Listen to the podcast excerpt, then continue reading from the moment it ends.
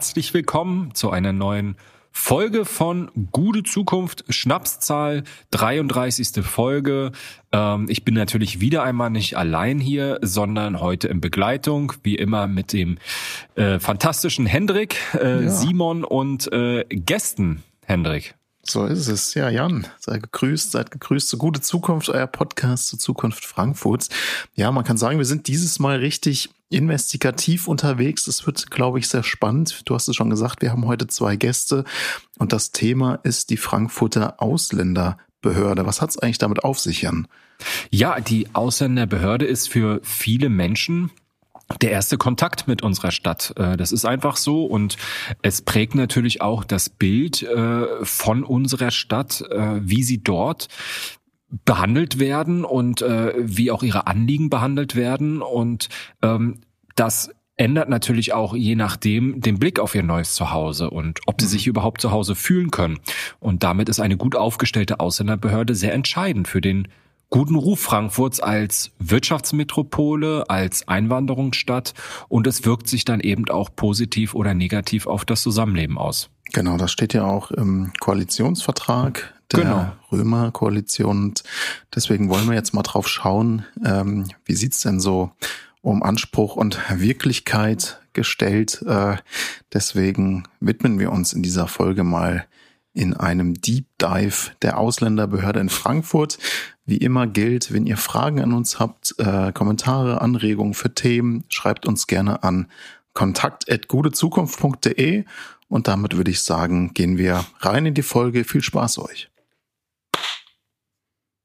Ja, das ist ein Thema, was wir eigentlich schon sehr lange aufgreifen wollten, denn der Charakter unserer Region wird maßgeblich auch definiert durch gesellschaftliche Vielfalt. Und leider ist es aber so, dass die soziale Infrastruktur, insbesondere auch in unserer ähm, wachsenden äh, Einwanderungsstadt äh, einfach darauf noch nicht ausreichend eingestellt mhm. ist. Und ähm, seit dem Jahr 2015 ist auch die Zahl der Nicht-EU-Bürger, um mal so ein paar ähm, Daten und Kennziffern zu nennen, in Frankfurt äh, gestiegen und zwar sehr erheblich, während es äh, im Dezember 2015 etwa 207.000 waren, die nicht aus der EU äh, nach Frankfurt eingewandert sind, ähm, sind es nach Zahlen vom 30. Juni mehr als 236.000 Menschen, die abhängig sind, die angewiesen sind auf die Ausländerbehörde. Und ähm, wenn die eben nicht funktioniert, dann ist das einfach ein sehr großes Problem, einfach erstmal aus sozial, in sozialer Hinsicht, denn äh, da sind Menschen natürlich in einer Abhängigkeit, ähm, wo sie sehr fundamentale Anliegen haben, äh, die sie beschäftigen, ähm, wo sie einfach ja wo es notwendigerweise einfach äh, dann so, ja um wirklich auch äh, existenzielle Fragen geht äh, mhm. und wenn die nicht bearbeitet werden, wo es dann eben große Probleme gibt.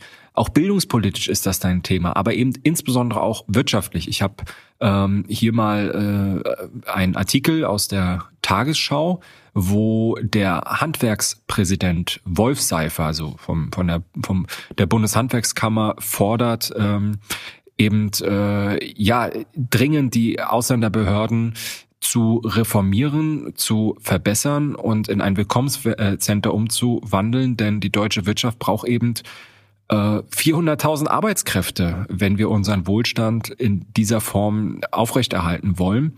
Und darauf, äh, ja, sind die Ausländerbehörden in der Form nicht eingestellt. Und damit ist es wirklich eine existenzielle Gefährdung für die Wirtschaftskraft, nicht nur in Frankfurt und unserer Region, sondern eben auch in ganz Deutschland. Ja, ich meine, sowas kann man immer schön an äh, Einzelfällen auch äh, beschreiben und erzählen. Wir werden ja auch zwei Gästinnen heute hier zu Gast haben in der Folge, aber es gab auch vor kurzem einen Medienbericht, der ähm, über einen Fall berichtet hat, der äh, große Wellen geschlagen hat. Es gab nämlich mhm. eine Dienstaufsichtbeschwerde durch die Commerzbank. Die hat sich beschwert über die Ausländerbehörde, denn äh, ein Mitarbeiter der Commerzbank in der Abteilung Firmenkunden Kreditvergabe, ein wichtiger Mitarbeiter, der äh, musste Mitte November ähm, von der Commerzbank freigestellt werden, ähm, weil sein Visum abgelaufen ist und ähm, insofern dann auch keine Arbeitserlaubnis mehr hatte. Das heißt, er konnte auch keinen Lohn mehr mhm. von der Commerzbank erhalten. Also auch für diesen ähm, Mitarbeiter, diesen ehemaligen Mitarbeiter dann natürlich ein wirklich dramatische Situation. Ähm, das hat die neue Zürcher Zeitung als erste ja. berichtet und äh, was wirklich äh, ein Schlaglicht auf diese diese wirklich ja schwierige Situation ähm, ähm, wirft, ist, ist die Tatsache, der Angestellte hatte äh, mehr als acht Monate lang erfolglos ähm, versucht, äh, sein Visum zu verlängern. Das ist wirklich eine erhebliche äh, Dauer, die er da wirklich rein investiert hat und das hat nicht funktioniert. Ja, genau. Und das, die Ausländerbehörde gehört ja zum Ordnungsdezernat, ist also Teil von Ordnungspolitik. Und die zuständige Dezernentin Annette Rinn von der FDP, die hat das dann einen besonders krassen Einzelfall genannt. Äh, mhm. Und der sei wohl in den Tiefen der IT durch sämtliche Raster gerutscht. So, und ähm, das ist natürlich erstmal ein beliebtes Mittel in der Politik, äh, strukturelle Probleme als Einzelfälle zu definieren. Ähm, und damit wird sie auch wahrscheinlich nicht so ganz durchkommen. Ich weiß auch nicht, ob sie sich damit einen Gefallen getan hat, weil die Wahrheit ist natürlich, dass die Zustände in der Ausländerbehörde seit gut 15 Jahren äh, absolut unhaltbar sind und unwürdig für eine Einwanderungsstadt wie Frankfurt. Genau, also ich, klar, an einem Einzelfall kann man es immer ganz gut erzählen, aber wie du sagst, es ist ein strukturelles Problem und es ist auch schon lange bekannt. Also die kommunale Ausländerinnen und Ausländervertretung, äh, kurz KAV, hat, hält die Ausländerbehörde erst schon seit Jahren für hochproblematisch und hat mhm. das auch mhm. immer wieder kritisiert. Ähm, das ist jetzt natürlich ein besonders dramatischer Fall, der jetzt in die Medien gekommen ist. Ähm, aber es ist sicherlich kein Einzelfall. Das äh, wäre sehr beschönigend. Es gibt noch viele, viele andere Fälle, noch viele, viele andere Personen, die noch monatelang nach Ablauf des Visums ähm, auf, auf eine Visumsverlängerung warten müssen. Und ja, da befindet man sich dann in der sogenannten Fiktionswirkung, die gilt, ja, dass ja. man äh, dann eben einen weiteren Aufenthaltstitel bekommt. Äh, das Problem ist aber einfach, dass äh, die betreffende Person darüber gar nicht informiert wird und dann eben auch überhaupt nichts in der Hand hat. Also äh, die FAZ hat das mal einen Graubereich der Bürokratie genannt. Es ist für die Person einfach nicht zumutbar. Ja, weil halt schon die Frage dann äh, gestellt werden muss, sind die dann irgendwie illegal unterwegs? Mhm. Ja, die können sich auch nicht ausweisen.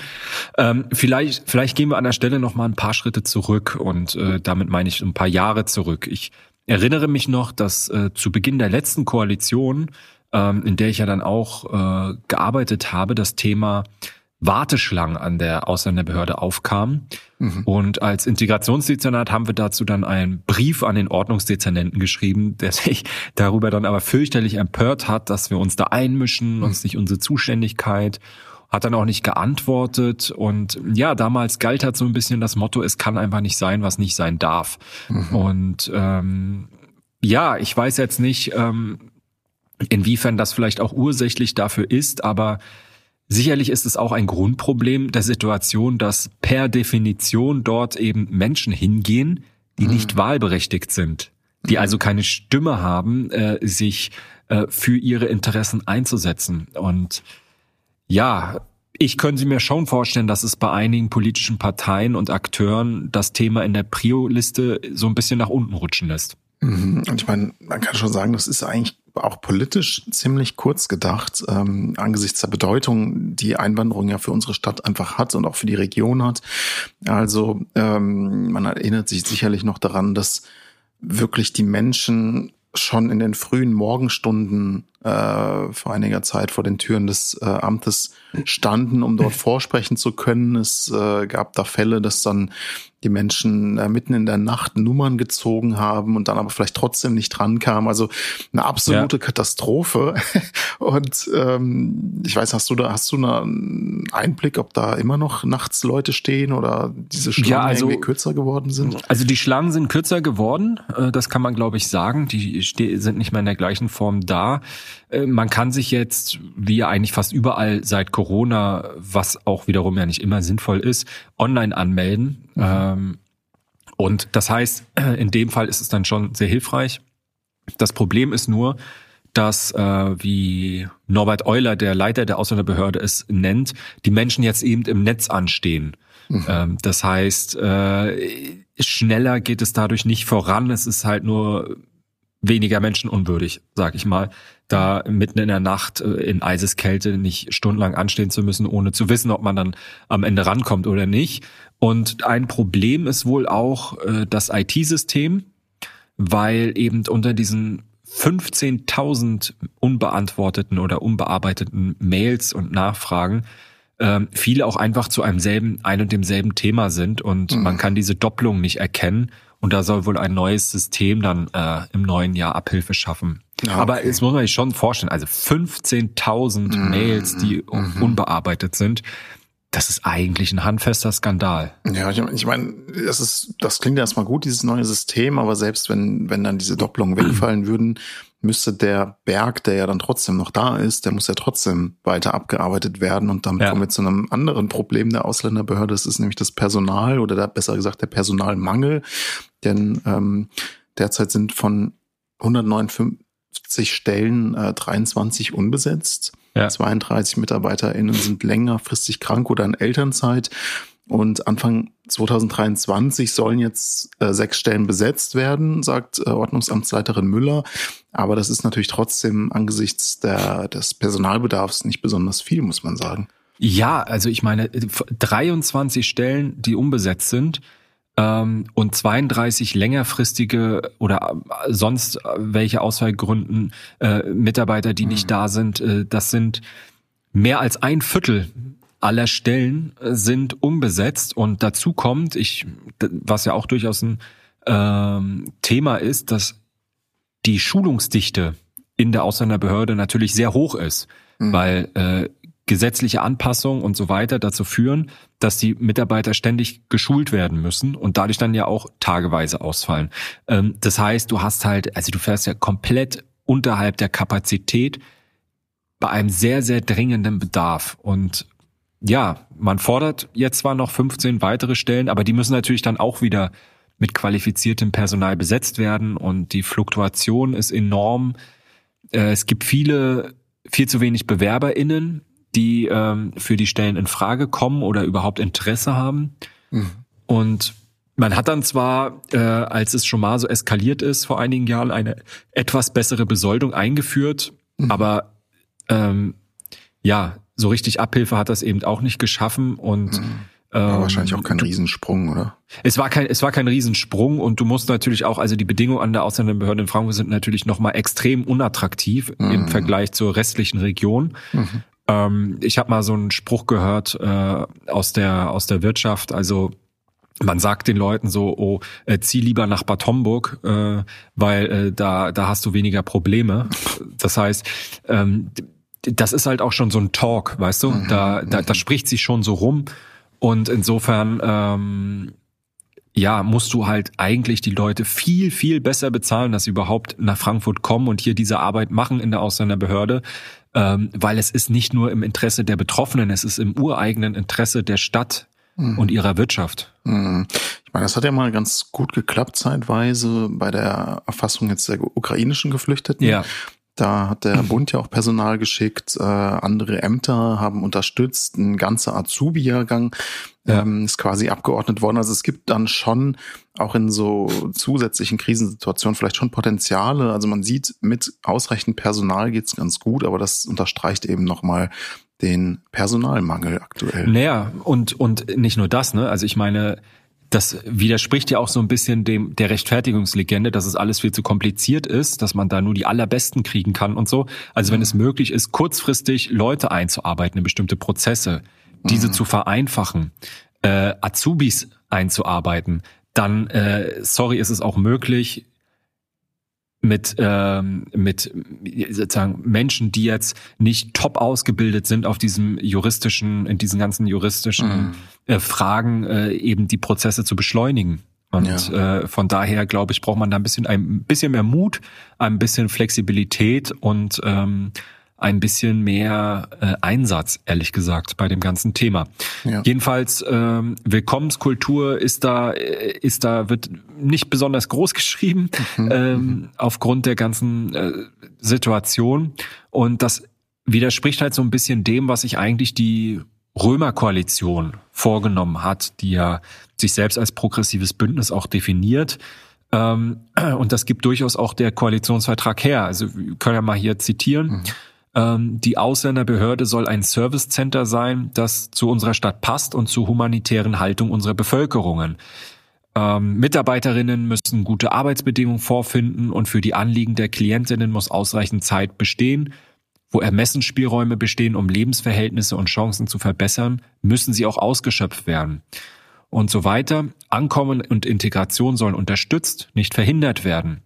Indem wir alle mit Einwanderung und Integration befassten Akteure institutionell bündeln, schaffen wir eine effektive Service- und Beratungsstruktur von der Ankunft bis zur Einbürgerung.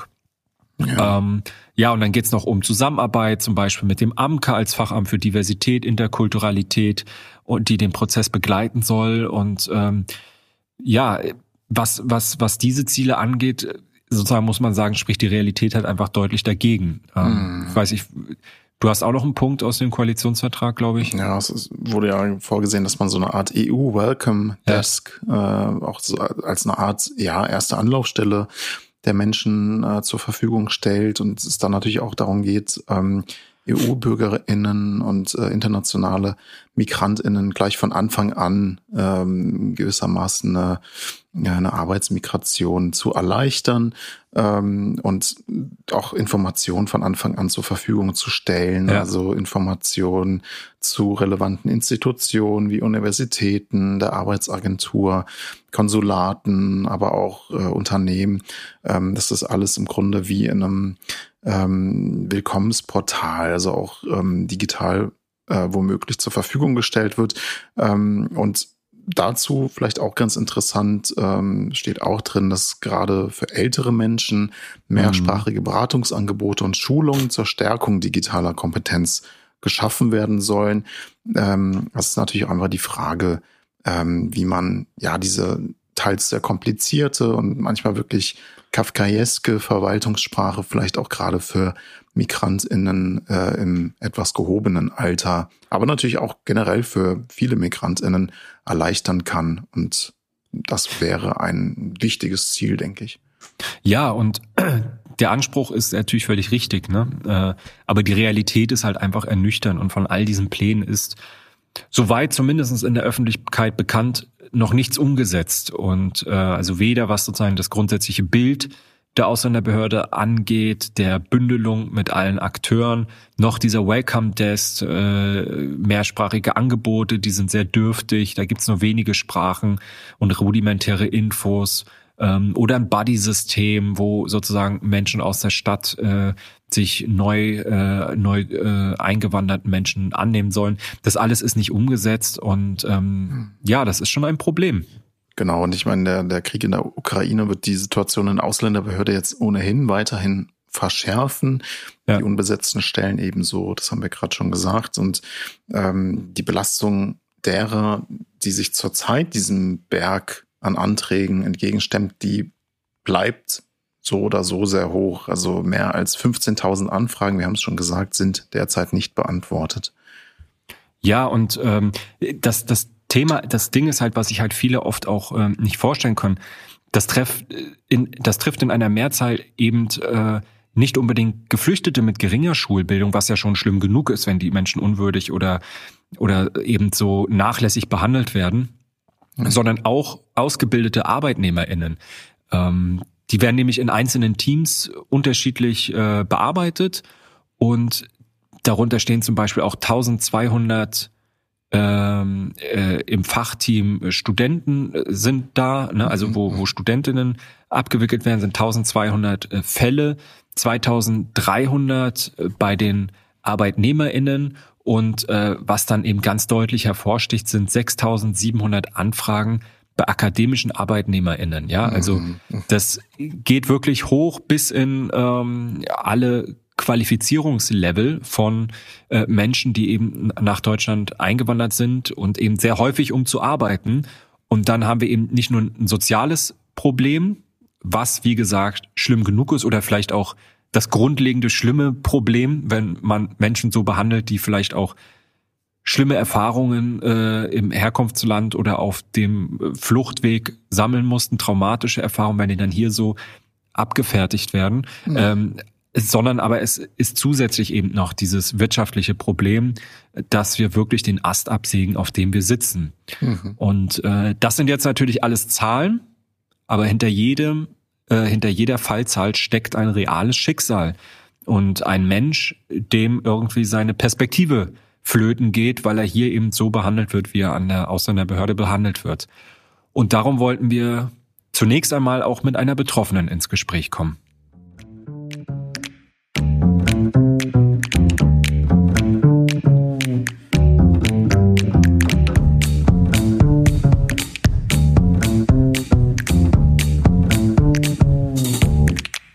Ja, wir sind im Gespräch mit Mona Akrami. Mona ist eine Frau aus dem Iran, die schon als Studentin nach Deutschland gekommen ist und äh, die dann hier ihren Studienabschluss gemacht hat und anschließend ein Erwerbstätigkeitsvisum bekommen hat. Und ja, sie ist immer auch aktivistisch unterwegs, hat sich politisch eingebracht an vielen Stellen und hat es heute zur Fachbereichsleiterin für Partizipationsprojekte bei Berami, einem großen Frankfurter Träger, gebracht. Und ähm, ja, wir äh, sind mit ihr im Gespräch über das Thema, über ihre Erfahrung an der Ausländerbehörde und ähm, wir freuen uns erstmal sehr, dass du heute da bist, Mona. Es erfordert ja auch einiges an Mut, eben über seine eigenen Erfahrungen an der Stelle zu sprechen.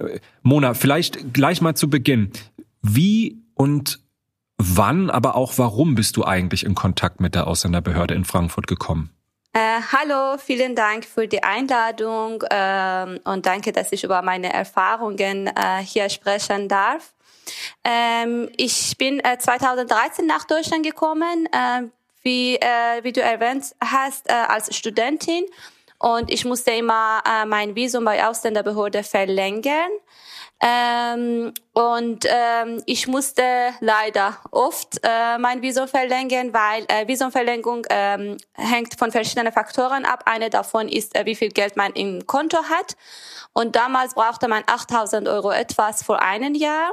Ähm, und äh, das ist auch der Grund, was ich, äh, wenn ich immer sage, dass wir, wenn wir über ähm, Diskriminierung sprechen, muss es auch intersektional sein, weil hm.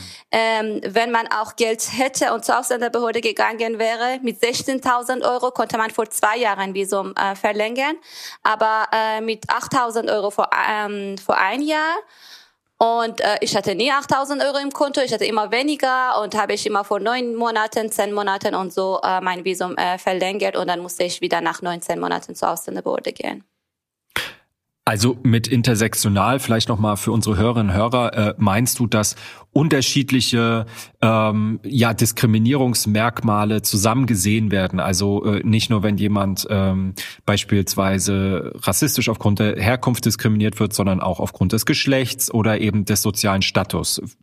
Habe ich das ja. richtig Genau. Und dass man das ja. zusammensieht. Mhm. Und äh, war das dein erster Kontakt mit einer deutschen oder einer Frankfurter Behörde, äh, mit der Ausländerbehörde?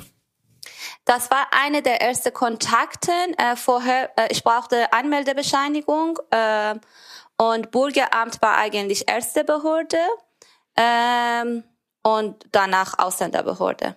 Mhm ähm, vielleicht so ein bisschen mit dem Kontakt mit der Ausländerbehörde. Wie würdest du sagen, wurdest du behandelt? Hast, hattest du das Gefühl, ähm, man wollte dich verstehen und dir helfen oder war der Kontakt eher problematisch?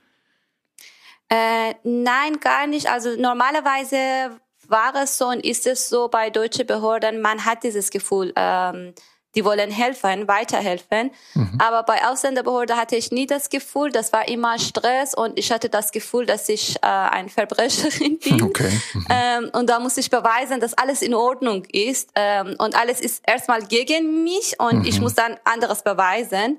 Mhm. Ähm, und ich war, es war immer voll mit Stress und äh, nicht nur für mich, auch für äh, Freundinnen, die schon äh, wir im Kontakt waren.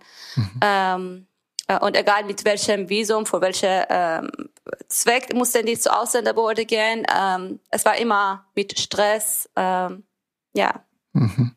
Also auch mit unangenehmen Fragen oder was meinst du genau mit Stress, dass, dass, ähm, dass, dass die Behörde unangenehme Fragen gestellt hat? Oder kannst du das noch ein bisschen ausführen? Äh, bei mir war nicht der Fall unangenehme Fragen, ähm, aber einfach, ähm, ich hatte das Gefühl, ähm, die sind äh, Unrespekt, mhm, äh, mhm. also ohne Respekt, die verhalten ohne Respekt und mhm. ähm, die sind nicht auf hohe, ähm, ähm, äh, wie sagt mhm. man, ähm, Augenhöhe, ähm, ja, ähm, Augenhöhe, ja. Ebene. Ähm, und ähm, das ist auch interessant. Äh, wir hatten schon eine Veranstaltung vor zwei Jahren gehabt mit ähm, anderen Studentinnen, die auch äh, irgendwie unzufrieden waren mit Ausländerbehörde waren. Mhm, mhm. Und äh, bei denen war auch gleich. Also bei einigen war es schon bestimmte Fälle, was die erzählen konnten. Mir wurde so gesagt oder so verhalten. Aber am meisten äh, war auch äh, in allgemein, wie verhalten wird, wie ich gesagt habe, ich bin, äh, man bekommt das Gefühl, äh, ich bin Verbrecher mhm. und ich muss beweisen, dass es nicht so ist. Mhm. Und wenn du jetzt zu einem Termin gegangen bist, musstest du lange warten oder ging das relativ schnell mit einem Termin? Äh, man musste sehr lange warten am Anfang, also ja, ich spreche über 2013, so hat angefangen mhm. bis zum letztes Jahr. Ähm, und am Anfang war es so, dass man ähm, keinen Termin bekommen konnte. Man musste ähm, in Schlangen warten mhm. und das war lange Schlange und äh, normalerweise musste man um vier Uhr äh, morgen da sein, mhm. um um neuen äh, einen Termin zu bekommen. Und das war immer, ähm, ich hatte, äh, es war immer unangenehm, wenn man im Winter Visum verlängern wollte, mhm, musste. Mhm, mhm. Also vier Uhr morgen Winter und das war immer ähm, auch Thema in Kommunalpolitik, äh, dass mhm. sowas geht nicht und wurde viel gesprochen. Und dann äh, nach paar Jahren war es so, dass man ähm, vorher das Visum abläuft, immer einen äh, Brief bekommen hat und einen Termin. ähm, und dann konnte man zu Termin gehen. Aber trotzdem das Problem war, dass ähm, oder ist, dass die Behörde nicht erreichbar ist. Und wenn ich auf irgendwelche Gründe äh, drei Monate vorher mein Visum verlängern will, zum Beispiel, weil ich dann nicht in Deutschland bin oder sowas, kann ich die Behörde nicht erreichen. Und das ist sehr schwierig, äh, diese Behörde zu erreichen. Mhm. Und äh, man kann nicht mehr auch äh, in Schlangen warten. Das war mindestens eine ähm, ein, ein Weg, was äh, mhm. nach Corona nicht mehr gibt. Ähm, und die einzige Möglichkeit ist, E-Mails zu schreiben, was auch normalerweise sehr spät äh, bearbeitet wird. Ja, das heißt, es kann auch durchaus mal knapp werden mit der ja. Verlängerung. Wie oft musstest du da, wie oft musstest du dorthin? Wie oft musstest du zur Behörde? Ähm, wie gesagt, als ich Studentin war, äh, wegen ähm, Kontostatus, äh, immer jede acht, neun, zehn Monate, hängt davon ab, wie viel Geld ich auf dem Konto hatte. Mhm. Und äh, nachdem ich äh, Erwerbstätigkeit bekommen hatte, äh, jedes Jahr musste ich äh, einmal hingehen. Mhm. Das heißt, du hast schon einige Erfahrungen mit der Behörde gesammelt. Würdest du sagen, in dem Zeitraum 2013 hast du, glaube ich, gesagt, bei der Erstkontakt, hat sich in der Zeit aus deiner Sicht eine Verbesserung eingestellt oder ist es eher gleich geblieben oder ist es vielleicht sogar schlimmer geworden? Wie würdest du das einschätzen?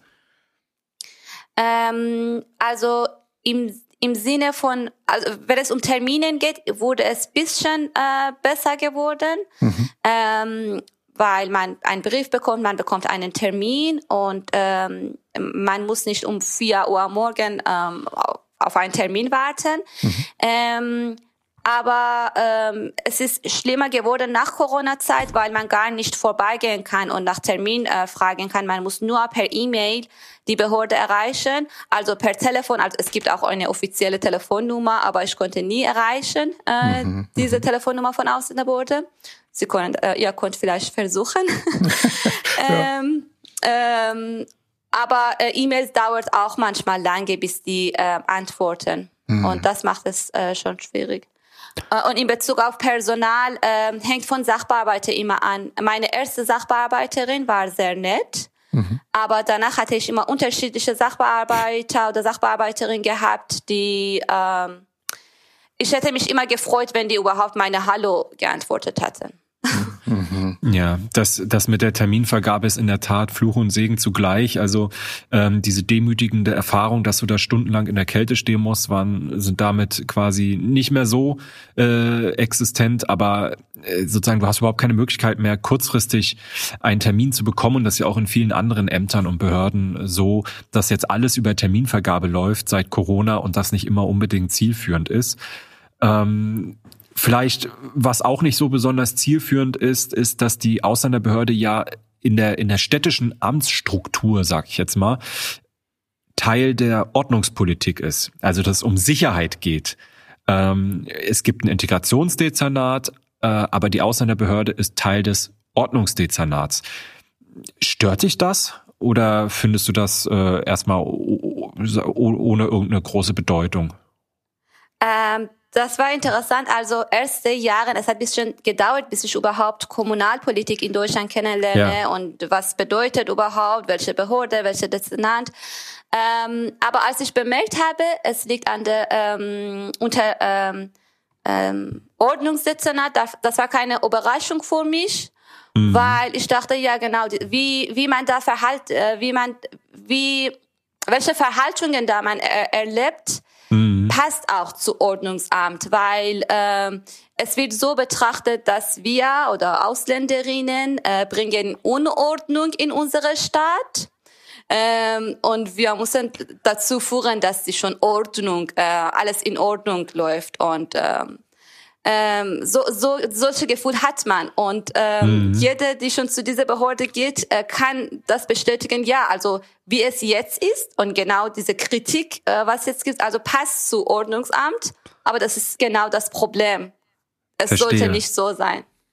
Also das sollte sich eigentlich ändern, weil das dann vielleicht auch was mit der Grundhaltung äh, der und der Ausrichtung der Behörde macht. Ähm, hättest du dann noch Grund, grundlegende Veränderungen oder Verbesserungen, die du dir wünschen würdest in der Ausländerbehörde? Ähm, ja, ähm, diese Veranstaltung, das ich am Anfang erzählt habe mit äh, anderen Studentinnen, ähm, wir haben auch uns diese Frage gestellt.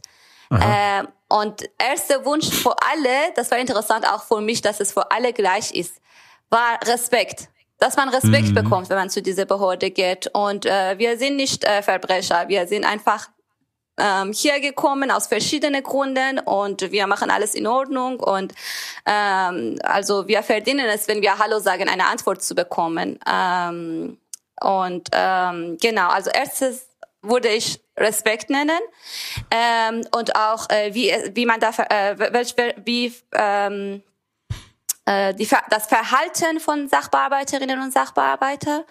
Und ähm, zweitens, ähm, also es wird immer darüber gesprochen, dass äh, die Mitarbeiterinnen von Ausländerbehörde sind überfordert. Kann sein, das weiß ich nicht. Aber dann, wenn ja, dann muss man was machen, weil mhm. ähm, es geht um Existenz von Menschen, die hier sind, die müssen ihre Visum verlängern oder ändern, wenn man als Studentin Visum ändern möchte und Erwerbstätigkeit Visum bekommen will und und äh, diese alle diese Änderungen und das ist ähm, ähm, super wichtig und entscheidend für die Personen, die schon diese Behörde brauchen. Und die können nicht paar Wochen warten, bis vielleicht eine Antwort äh, als E-Mail kommt. Verstehe. Ja, das ist ja auch, das ist ja auch total äh, eigentlich ähm, sehr leicht und sehr gut zu verstehen, dass es äh, eben an diesen grundsätzlichen äh, infrastrukturellen Rahmenbedingungen eben auch passen muss, weil sonst kann sich auch gar kein Leben äh, entwickeln, wenn man ständig Angst um seine Existenz hat, in Unsicherheit lebt. Ähm, du bist ja ähm, nicht nur Betroffene an der Stelle ähm, oder ehemalige Betroffene, du bist äh, ja auch eine Expertin für das Thema Integration, Teilhabe ähm, durch deine berufliche Tätigkeit, deine Ausbildung, dein Hintergrund. Ähm, Vielleicht als letzte Frage, was, was würdest du denn sagen, was braucht es allgemein, um gut in Deutschland und in Frankfurt anzukommen? Ähm, Du hast gleich äh, Integration erwähnt, äh, also wichtig und allgemein, wenn wir wirklich so allgemein über alles sprechen, dass Integration ähm, liegt nicht nur ähm, an Migrantinnen. Es ist, ähm, es hat zwei Seiten. Und wir können nicht nur ähm, sagen, äh, wenn wir von Integration sprechen, normalerweise sprechen wir über Migrantinnen und sprechen wir nicht über andere Seite Deutschland. Äh, deutsche Behörden, was die zu Integration beibringen, wie die äh, äh, dazu stehen. Und das ist ein wichtiger Aspekt, was viel, viel mehr gesprochen werden, äh, angesprochen werden muss. Ähm, wir haben viel über Integration von Migrantinnen gesprochen und sprechen immer noch. Ähm, aber die Rolle von ähm, Deutschland und besonders deutsche Behörde und vor allem Ausländerbehörde als ähm, eine Behörde, die schon am häufigsten äh, besucht wird von ähm, Migrantinnen, wir haben viel, viel weniger gesprochen. Und das ist ein wichtiges Thema. Liebe Mona, vielen, vielen Dank, ähm, dass du deine Erfahrung hier mit uns geteilt hast. Und ähm, ja, ich hoffe, deine Vorschläge werden gehört. Und ähm, ich äh, wünsche dir weiterhin oder wir wünschen dir weiterhin viel Erfolg und alles Gute, nicht nur für deine berufliche Zukunft, sondern auch für dein Leben hier bei Stadt Frankfurt. Vielen Dank. Ich bedanke mich für die Einladung und äh, ich hoffe auch, dass die ähm, Migrantinnen, die noch zur Ausländerbehörde gehen müssen, ähm, äh, bald bessere Situation da erleben können. Vielen Dank. Super, danke schön, danke. Ja, die Schilderungen von Mona sind natürlich äh, ziemlich erschütternd gewesen, also auch ja. ernüchternd. Ähm, und ich meine, ähm, klar, was sagt jetzt die Ausländerbehörde in Frankfurt? Die sagt natürlich dafür, können wir nichts für die Situation, ähm, sondern man sucht die Verantwortung woanders, nämlich zum Beispiel beim Deutschen Städtetag. Ähm, denn da ist es ja wiederum so, ähm, wir haben ja gesehen, dass die diversen Amtsleiter der Ausländerbehörden jetzt an die Öffentlichkeit gegangen sind, haben mhm. dabei im Grunde das wiederholt, ähm, was wir ja vorhin auch schon als Probleme geschildert haben, also die deutlich gestiegenen Fallzahlen führen zu immer immenserer Arbeitsbelastung.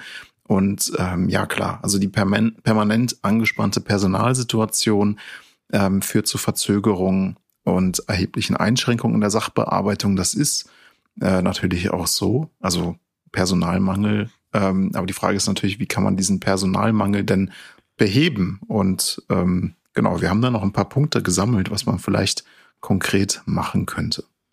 Ja, also das, das sind die Punkte, die die Amtsleiter eben äh, von sich aus ähm, gefordert haben gegenüber äh, Bundesinnenministerin Nancy Faeser. Ähm, neben der personellen Ausstattung äh, sagten sie nämlich, dass eben ein wesentlicher Baustein in einer vereinfachten gesetzlichen Regelung äh, bestünde, also das Ganze zu entschlacken. Also ein Punkt wäre zum Beispiel die Gestattung des Aufenthalts anfänglich erstmal für sechs Monate statt nur für drei. Ähm, zweitens die Verlängerung für zwölf statt für sechs Monate zuzulassen. Ähm, ja, also größere ähm, Planungshorizonte zu haben oder oder äh, Genehmigungshorizonte zu haben, damit einfach viele Vorsprachen dann einfach entfallen. Also einfach rund mal die Hälfte der Vorsprachen wegfällt, wenn man das Ganze immer verdoppelt. Ähm, dann, dass man auch den äh, ein Visa unabhängig äh, vom Aufenthaltszweck für zwölf Monate statt für sechs Monate äh, erteilen kann. Ähm, dann Aufenthaltsgenehmigungen, die aus humanitären Gründen ausgestellt werden, sollten für drei bis fünf Jahre Gültigkeit besitzen. Die bisher für manche Titel geltende sechs Monate Regelung äh, sei demnach eben nicht mehr zeitgemäß und wäre unnötige Mehrarbeit. Also dass man da einfach so ein bisschen ähm, ja lockerer und vereinfachter mit äh, den ganzen ähm, Aufenthaltsgenehmigungen umgehen kann. Und äh, das ist sicherlich richtig, da ist sicherlich viel dran, aber es klingt auch so ein ganz bisschen danach, ähm, die Schulter von sich zu weisen und denn es ist halt so, die, die Ausländerbehörden sind Teil der, der kommunalen äh, Verwaltung und dort ist eben die Verantwortung auch, die Probleme zu lösen. Was natürlich nicht heißt, dass es auch gesetzliche Regelungen gibt, die sicherlich über die Maßen bürokratisch sind. Nicht nur in ihrer Ausführung, sondern eben auch in ihrer Schulung, weil die Mitarbeiter müssen ja die ständig neu anzupassenden Regelungen auch, auch äh, beherrschen. Mhm. Genau. Also sicherlich sind die Punkte nicht äh, ganz ohne Stichhaltigkeit, aber ähm, wie du schon sagst, also die Frage ist da schon ein bisschen, wer ist verantwortlich und ähm, wie kann man auch die Organisation vielleicht von innen ein bisschen verbessern und verändern und äh, der Innenblick ist doch das, worum es uns jetzt geht. Wir haben nämlich eine ehemalige Mitarbeiterin der Ausländerbehörde jetzt als Gästin. Ähm, aus nachvollziehbaren Gründen hat sie uns äh, darum gebeten, dass sie anonym bleibt. Wir nennen sie einfach mal Marie. Und Marie ist jetzt uns zugeschaltet. Ja, vielen Dank, ähm, dass du hier mitmachst. Äh, da gehört ja auch ja einiges ähm, an, an Mut dazu, sich da auch äh, zu öffnen mit den eigenen Erfahrungen, die man äh, gemacht hat. Und ähm, ja, wir hoffen uns da ganz spannende Einblicke. Wir haben eben schon mit äh, Mona, einer ähm, Betroffenen oder einer ehemaligen ähm, Kundin äh, des äh, der Ausländerbehörde gesprochen und äh, die hat uns berichtet, dass sie ja sich unwohl gefühlt hat, ähm, dass sie das Gefühl hatte, sie muss sich immer rechtfertigen, ähm, sie wird nicht besonders respektvoll behandelt und ähm, aber auch, dass es viele äh, Schwierigkeiten gab äh, mit mit der Vergabe von Terminen und den langen Wartezeiten. Ähm, kannst du das nachvollziehen? Ja, auf jeden Fall kann ich das nachvollziehen. Das ist auch ähm, für mich keine schöne Situation gewesen, nicht adäquat handeln zu können und Termine frei zu haben. Oder ähm, ja, also ich kann das absolut nachvollziehen. Und ähm, dass du das nachvollziehen kannst, heißt ja, dass du ähm, sicherlich mit einem anderen Anspruch dann eigentlich deine Arbeit irgendwann mal aufgenommen hast. Äh, mit welcher Einstellung hast du denn diesen Job einmal begonnen? Ähm, war das für dich ein Job wie jeder andere oder wolltest du vielleicht auch irgendwas Positives bewirken? Also ich wollte wirklich meine Erfahrung, die ich schon gesammelt hatte, mit einfließen lassen und dort strukturelle Änderungen vornehmen, um um die Abläufe für Mitarbeitende und Kundinnen zu verbessern. Ähm, hat teilweise dann auch geklappt. Dann kam äh, Corona und ähm, sind trotzdem immer mehr Mitarbeitende auch gegangen, weil es intern auch nicht so ein schönes Arbeiten war. Es war so jeder gegen jeden ein bisschen, auch durch den Stress bedingt. Ähm, man hat nicht mal einen Tag Zeit gehabt, in Ruhe seine Sachen zu bearbeiten. Und ähm, ja, es hat sich jetzt ja noch mehr zugespitzt. Ähm, ich weiß auch gar nicht mehr, wie man das ohne großen Personaleinsatz ähm, bewerkstelligen soll. Die Situation ist ja jetzt noch viel schlimmer als ähm, vor ein paar Jahren. Okay, das heißt, ähm, die Situation für die Mitarbeitenden ist viel schlimmer oder äh, für die für die Kundinnen und Kunden? Ähm, die Kunden warten jetzt halt nicht mehr draußen am Einlass, sondern äh, in der digitalen Welt und äh, mhm. erreichen niemanden. Das ist natürlich fatal, wenn jemand auf sein äh, Visum wartet oder seine Verlängerung, um reisen zu können oder um arbeiten zu können. Da müssen einfach kurzfristig irgendwie ähm, Strukturen geschaffen werden, dass das gewährleistet werden kann. Ja, da müsste erstmal Fokus liegen. Und ähm, diesen Fokus ähm, habt ihr versucht, also ich vermute mal, du wirst ja auch vieles davon angesprochen haben. Wurde das gehört? Hat man da, hast du da irgendwie Reform mitbekommen, dass man versucht hat, da auch irgendwas zu verändern in der, in der Führungsspitze? Ja, auf jeden Fall. Ähm, man war auch relativ kreativ und hat dann versucht, mit den geringsten Mitteln halt den, größtmöglichen Effekt zu erzielen. Aber wenn einfach, ich sag jetzt mal, die doppelte Menge an Mitarbeitenden eigentlich da vorhanden sein müsste, ähm, funktioniert das halt nicht mit den paar, die dann noch da sind. Also man hat dann angefangen, ähm, Dinge per Postzustellungsurkunde zuzusenden, dass die nicht nochmal abgeholt werden müssen. Oder mhm. auf Terminvereinbarung ist man dann gegangen. Oder man hat dann diese Wartenummern, das wurde früher per Excel-Tabelle ausgerechnet, äh, wie viel Zeit man da für einen Mensch hat. Das ist so unflexibel gewesen. Also das war wirklich graus. Davon ist man dann endlich weggekommen. Mhm und hat gesagt, ich habe jetzt Zeit, jetzt kann der nächste kommen und ja. Es gab ja jetzt auch ähm, Kritik äh, schon seit längerem, auch jetzt teilweise sehr medienwirksam, also auch im Zusammenhang mit der Commerzbank. Ähm, wie habt ihr denn als ähm, MitarbeiterInnen diese Kritik wahrgenommen? Wie habt ihr von dieser Kritik erfahren? Also eher individuell jetzt zum Beispiel aus der Zeitung oder haben vielleicht auch KundInnen euch kritisch angesprochen. Ähm, und wie war das? Also habt ihr diese Kritik wahrgenommen oder wurde darüber gar nicht großartig gesprochen? Natürlich wurde das angesprochen und man hat es den Menschen auch angesehen. Ähm, mhm. Wenn man aber selbst weiß, okay, äh, der Tag endet heute am Tag X und ich kann das gar nicht mehr bewerkstelligen. Da kommen viel zu viele Anfragen, die auch in der Art wichtig sind, hm. äh, dass ich das heute gar nicht mehr alles schaffe. Das ähm, belastet dann noch zusätzlich. Also ich bin ein sehr serviceorientierter Mensch und das hat mir sehr zu schaffen gemacht. Mhm. Und fühltet ihr euch da zu Unrecht an den Pranger gestellt sozusagen oder, oder konntet ihr die Kritik auch gewissermaßen nachvollziehen? Also man kann es nachvollziehen, natürlich, aber man hat er nicht die möglichen Einflussmöglichkeiten, das so zu verbessern mhm. als Einzelner, ja. Mhm, mhm. Kann man diese Kritik ähm, darauf zielte eben so die Frage von Jan schon ein bisschen, aber kann, konnte man diese Kritik auch innerhalb der Behörde weitergeben an Vorgesetzte? Also gab es da irgendwie eine, eine Stelle, an, an der diese Kritik angemeldet werden kann, sodass vielleicht auch ähm, Lösungsansätze gesucht werden oder war das gar nicht der Fall? Doch, es wurden auch die Mitarbeitenden in Entscheidungsprozesse eingebunden mit Vorschlagssammlungen, was man verbessern könnte. Das ist alles passiert. Mhm. Ähm, aber es scheitert einfach an Personal und dann kommen Änderungen. Ähm, wenn eine Behörde eh schon nicht gut aufgestellt ist, ich glaube, da kann ich jetzt für jede Behörde sprechen. Und es kommen relativ kurzer Zeit sehr, sehr viele Änderungen, die noch mehr Personal erfordern. Mhm. Das, das funktioniert nicht. Ja, also so ein bisschen von, von außen betrachtet ähm, ist häufig die Kritik formuliert worden. Also so, dass das zentrale Problem ist eigentlich die Überbelastung, die vielen unbesetzten Stellen, hm, vielleicht auch die, die schlechten bundesgesetzlichen Rahmenbedingungen, ähm, aber der Personalmangel vielleicht so als das größte Problem und man hat dann vielleicht gesehen, auch ähm, jetzt gerade mit ankommenden ukrainischen Geflüchteten, dass dann vielleicht in dem Fall Personal auch von außen nochmal ähm, eingesetzt wurde. Da habe ich jetzt zum Beispiel gelesen, dass es ein bisschen besser abgelaufen ist. Würdest du das teilen, diese Einschätzung? Ähm, ich habe es jetzt schon so ein bisschen rausgehört in deinen Antworten bislang, dass dieser Personalmangel so das Kernproblem ist oder gibt es da noch weitere? Wie würdest du das einschätzen?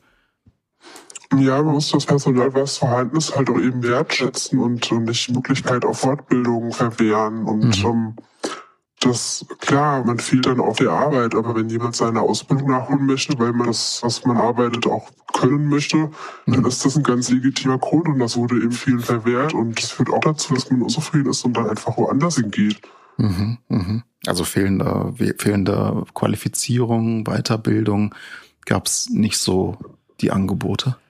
Nee, also das wird auch nicht ähm, erlaubt. Es gibt ja die Möglichkeit, sich weiterzubilden bei der Stadtverwaltung, aber wenn dann sagt, nee, äh, geht nicht, dann ist nicht, ja. Mhm, mhm.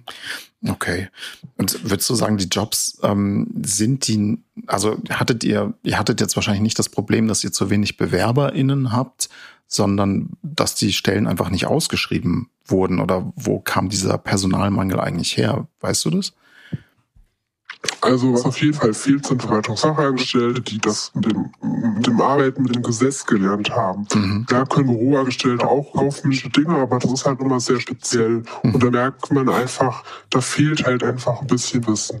Mhm. Ähm, zum anderen sind wirklich langjährige Beschäftigte gegangen, weil sie immer wieder gesagt bekommen haben, es wird besser, es wird wieder, ist noch das, und dann dann, dann entspannt sich die Situation. Und wenn man das viele Jahre hört, also manche hoffen immer noch, glaube ich, aber viele haben dann auch gesagt, nee, ich ziehe jetzt für mich hier einen Cut. Ähm, ich habe erlebt, wie Kolleginnen ähm, Nasenbluten bekommen haben während des Arbeitens oder mhm. mhm.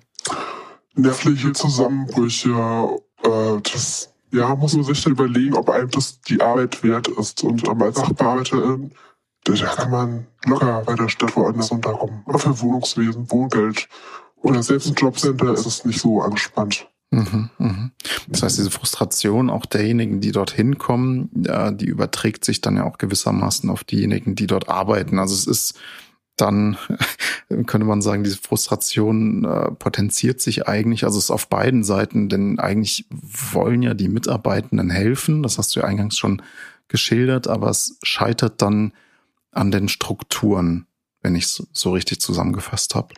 Genau, das ist eigentlich so ein, so ein Teufelskreis. Man kommt irgendwo die dahin, dann kriegt man von Älteren erstmal gesagt, ach, das ist hier gar nicht so toll, das wirst du noch merken, mhm, mhm. ähm, was sich dann auch irgendwann bewahrheitet. Mhm, okay, das ist nicht sehr ähm, optimistisch stimmt wahrscheinlich. Ja. ja. Ähm, jetzt gibt's natürlich immer die Forderung, auch ein, eine Außenstelle an der Uni ähm, zu installieren, weil einfach allein ja auch 1200 ähm, Fälle im, im, von, von Studierenden sind, so dass man dadurch die Fallzeit schon mal reduzieren könnte und an eine spezialisierte Stelle abzugeben. So, das ist eine Forderung, die wird von im Prinzip allen möglichen ähm, mit Integration und Verwaltung befassten Akteuren äh, ähm, erhoben, aber die Ausländerbehörde oder die Leitung der Behörde sagt, äh, nee, nee, äh, das, das würde keinen Vorteil bringen, äh, keine Entlastung bringen, weil dann wäre zusätzliche Abstimmungsbedarfe und so weiter. Ähm, wie siehst du das? Wäre das hilfreich oder, oder ähm, hat die das Leitung sehr, recht?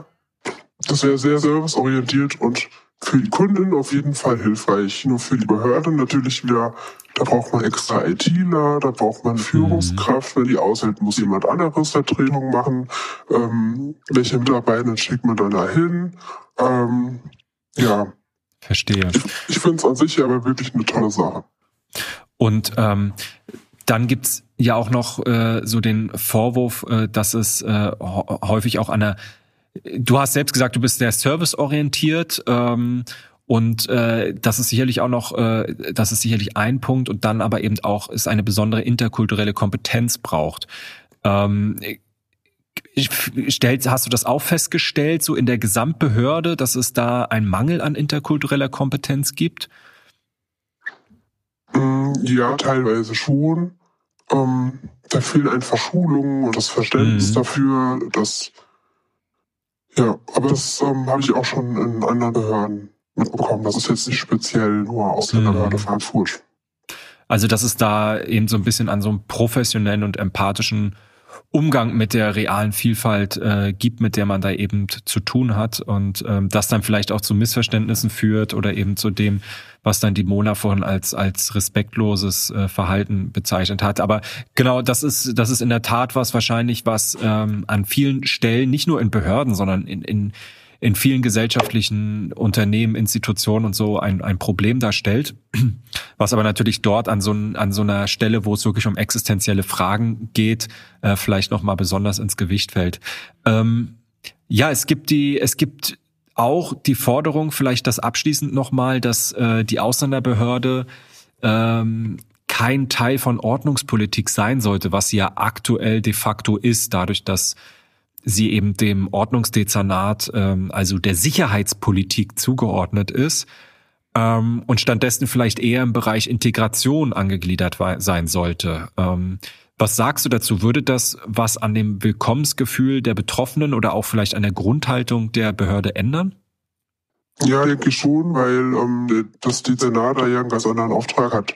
Also ah. bisher war es so, äh, CDU geführt, Schwerpunkt äh, auf die, auf die ähm, Polizei, Stadtpolizei. Ja. Die Ausländerbehörde lief oder ferner liefen, da wurde kein Augenmerk drauf gerichtet.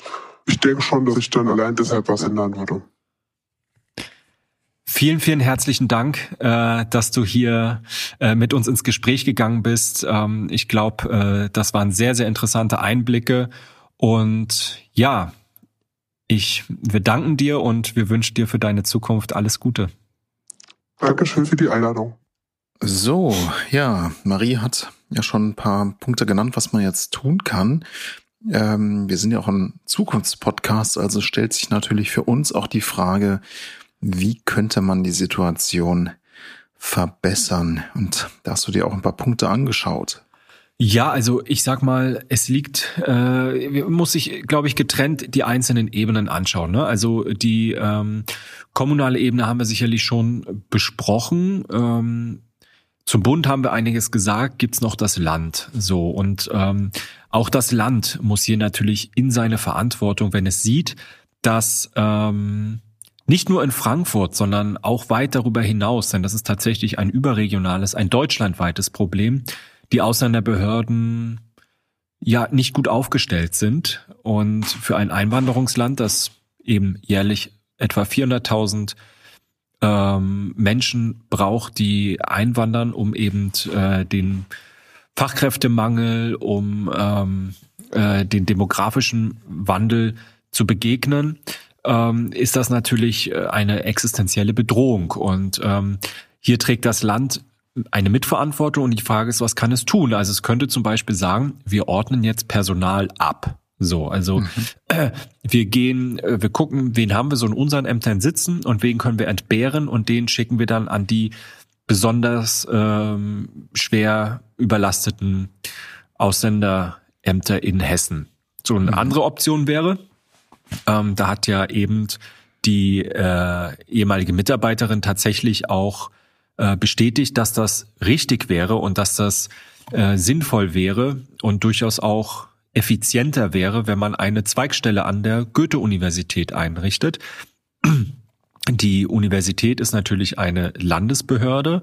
Auch hier wäre das Land in der Pflicht, äh, wenn man sich dazu entscheidet, eben eine solche Servicestelle einzurichten, die dann natürlich unter städtischer Aufsicht läge, aber hier braucht man ja eine Kooperation. Also auch da könnte das Land ähm, ja drauf drängen. Es sind ja immerhin Studierende, die an einer ähm, hessischen Behörde äh, eben studieren und die dann betroffen sind davon, dass es nicht vorangeht.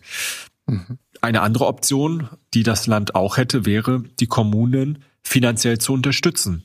Dass man einfach sagt, also ihr habt hier mehr Geld, um vielleicht einen Metropolenzuschlag äh, zu leisten. Das ist ja auch ein Thema, was beispielsweise im, im Bereich der Kita-Fachkräfte äh, anliegt, dass man sagt, also alle Kita-Fachkräfte in Hessen, äh, wenn sie das Gleiche verdienen, dann ist das nicht unbedingt zielführend, weil man natürlich in einer Stadt wie Frankfurt deutlich höhere Lebenshaltungskosten hat und es dafür viel weniger lohnend ist, hier zu arbeiten als woanders. Und dann kommt vielleicht auch noch mal eine zusätzliche Herausforderung dazu, ähm, dass man eine höhere Fluktuation hat, äh, Kinder ähm, aus, die unterschiedlich sozialisiert sind, äh, zusammenbringen muss und und und. Und äh, das könnte man durchaus sagen, das wird besonders vergütet. Hier muss das Land die Voraussetzungen schaffen und dann muss es aber auch äh, seinerseits ein Stück weit Gelder hinzuschießen. Mhm, mhm, Und äh, dann vielleicht äh, auch noch ein vierter Punkt, äh, die ein, so viele Ausländer Angelegenheiten, wie es heißt, sind auch äh, in den Regierungspräsidien angesiedelt, mhm. die es da gibt. Und auch da kann man Abläufe beschleunigen. Ähm, auch hier ist das Land äh, nicht aus äh, seiner Verantwortung zu entlassen. Das sind mal so auf der Landesebene, sage ich mal, einige Maßnahmen, die man ergreifen könnte. Kannst du mal ganz kurz sagen, was ein Regierungspräsidium ist? Vielleicht wissen das nicht alle von unseren HörerInnen. Ja, natürlich. Regierungspräsidien ähm, oder sogenannte Bezirksregierungen, das sind in Deutschland sogenannte Mittelbehörden, die für das Gebiet eines Regierungsbezirks, äh, davon gibt es mehrere in einem Land, als Schaltstelle zwischen der Landesregierung ähm, und eben den Städten und äh, Gemeinden fungieren. Ja, also mhm. so äh, da quasi so eine Übersetzungsarbeit machen und ähm, ja viele Verwaltungsprozesse schon ähm, ja schon schon übernehmen im, im Vorfeld. Ja, super. Also genau, du hast ja jetzt schon schön die Landesebene, auch ganz wichtig, ähm, wo ich vielleicht nochmal ein bisschen einhaken würde, ist, also klar ist aber auch, dass der Bund natürlich auch mit in der Pflicht ist, also ja. auch die, die Kooperation zwischen Land und Bund ist wichtig. Ähm, das hatten wir vorhin auch schon mal gesagt. Und ähm, ich meine, es war jetzt wirklich bei der, der Ankunft der Geflüchteten aus der Ukraine, war es ja möglich, ähm, in Kooperation zwischen Land und Bund eine äh, Außenstelle der Auslandsbehörde äh, im Gallus, im Zentrum Stadtraum einzurichten. Ähm, wir hatten darüber, glaube ich, auch in einer früheren Folge schon mal berichtet. Und das war ja eigentlich ein ganz schlankes Verfahren. Also äh, laut Amtsleiter mhm. konnten da ähm, Aufenthaltserlaubnisse sogar per Klebeetikett erteilt werden. Ähm, und damit äh, ist im Grunde auch die, die, die zusätzliche Vorsprache äh, in der Behörde äh, weggefallen oder unnötig geworden. Ähm, gleichzeitig aber wird auch gesagt, dass das eben für das reguläre Verfahren äh, kein gangbarer Weg sei, weil unzulässig. Da müsse erst über die, die Bundesdruckerei ein sogenannter Kartenkörper, also die Ausweiskarte, wenn man so will, ähm, geordert werden, die dann von den Menschen abgeholt wird. Also da braucht man dann doch diesen ähm, äh, reguläreren Prozess, so jedenfalls die Aussage. Aber man sieht ja schon, äh, wenn ein Wille da ist, dann gibt es durchaus Möglichkeiten auch in der äh, Land-Bund-Kooperation. Ja, aber vielleicht auch noch mal ähm, dann auf, doch nochmal auf die dritte Ebene, auf die kommunale Ebene schauend ähm, und mit Blick auf die Schilderung, die auch Mona äh, hier gemacht hat, braucht es vor allem auch eine Stärkung der interkulturellen Kompetenz. Ja, also die Fähigkeit, professionell und empathisch mit gesellschaftlicher Vielfalt umzugehen. Ja, und äh, daran fehlt es, da gibt es Schulungen, da gibt es Möglichkeiten, sich fortzubilden. Und ähm, ja, das, äh, das, das sollte eben ermöglicht werden, das sollte wahrgenommen werden. Und gerade an so einem sensiblen Punkt wie äh, der Ausländerbehörde ist es eben von eminenter Bedeutung, dass die Mitarbeitenden da Kompetenzen haben. Äh, man kann auch überlegen, die Ausländerbehörde umzubenennen. Ich meine, es ist ein schrecklicher Begriff, die Ausländerbehörde, überhaupt nicht mehr mhm. zeitgemäß, ähm, schon in sich diskriminierend, wenn man so möchte. Ähm, und äh, da kann man sicherlich auch nochmal äh, vielleicht auch ein Signal geben. Und ähm, was vielleicht aus meiner Sicht mehr als ein Signal wäre, aber durchaus schon eine, eine Änderung der Grundhaltung, die damit verbunden wäre, dass es, wenn man das die Ausländerbehörde aus dem Ordnungsamt herauslöst und zum Beispiel in ein neues Dezernat für Inklusion und, und äh, Migration unterstellt, wie es ja andernorts auch schon äh, gemacht wird, wie zum Beispiel in Wiesbaden, da hatten wir auch schon mal drüber gesprochen. Mhm, mh. Genau, aber genau, jetzt haben wir so ein bisschen die, die verschiedenen Ebenen, äh, Kommune, Land, Bund ähm, beleuchtet und natürlich auch die Wichtigkeit der Kooperation zwischen den Ebenen, aber vielleicht um es nochmal zusammenzufassen, also wir hatten es schon eingangs gesagt, ähm, für viele Menschen, die nach Frankfurt kommen, ist die Ausländerbehörde ähm, ja schon der erste Kontakt ähm, mit mit der neuen Heimat, mit der neuen Stadt. Ähm, und das ist natürlich schon, das haben wir jetzt auch in den beiden äh, Interviews mit unseren Gästinnen, finde ich, schön herausgehört, dass es ähm, natürlich ein Anliegen ist, dass man dort auch mit Respekt behandelt wird. Das heißt, die Art und Weise, ähm, wie das eigene Anliegen ernst genommen wird, wie man selbst ernst genommen wird, das prägt natürlich auch das Bild, das jemand äh, sich macht von seinem ja. oder ihrem neuen Zuhause. Ähm, kann man sich überhaupt zu Hause fühlen? Ist man willkommen? Und ähm, insofern kann man schon sagen, wenn es Probleme an der Ausländerbehörde gibt, dann schadet das ähm, ähm, erstmal Individuen und es schadet aber auch der Stadt, es schadet dem Ruf der Stadt. Ähm, gerade für eine so internationale Stadt wie Frankfurt ist es fatal. Ähm, also es wäre für jede Stadt fatal, aber für Frankfurt vielleicht nochmal besonders. Ja. Ähm, denn die Stadt ist besonders von Zuwanderung, äh, von Zuwanderung abhängig, hat viel von Zuwanderung gewonnen. Und darum finden wir, muss auch ja, die Rolle der Ausländerbehörde äh, in einer ja, vielfältigen und hoffentlich weiterhin weltoffenen Stadt wie Frankfurt weiterentwickelt werden. Ja, vielleicht nochmal äh, abschließend äh, dann doch nochmal auf, auf Wiesbaden kommt. Also äh, mhm. die hatten ähnliche Probleme wie Frankfurt und haben sich aber 2001 auf den Weg gemacht, alle mit Einwanderung und Integration befassten Akteure institutionell und räumlich zu bündeln. Äh, ich mhm. hatte da, wie gesagt, schon mal in einer anderen Folge darüber berichtet.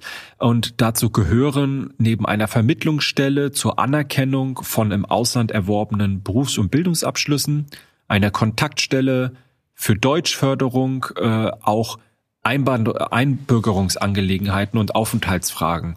Ähm, und das ist in Frankfurt äh, im Ordnungsamt und im Standesamt getrennt, diese, diese Fragen und äh, dort eben nicht. Und dadurch konnten eben viele Prozesse optimiert werden. Und auch das öffentliche Bild von der Ausländerbehörde hat sich eben positiv gewandelt. Und mhm, mhm, ja, da, dazu kommt eben noch eine proaktive Terminvergabe.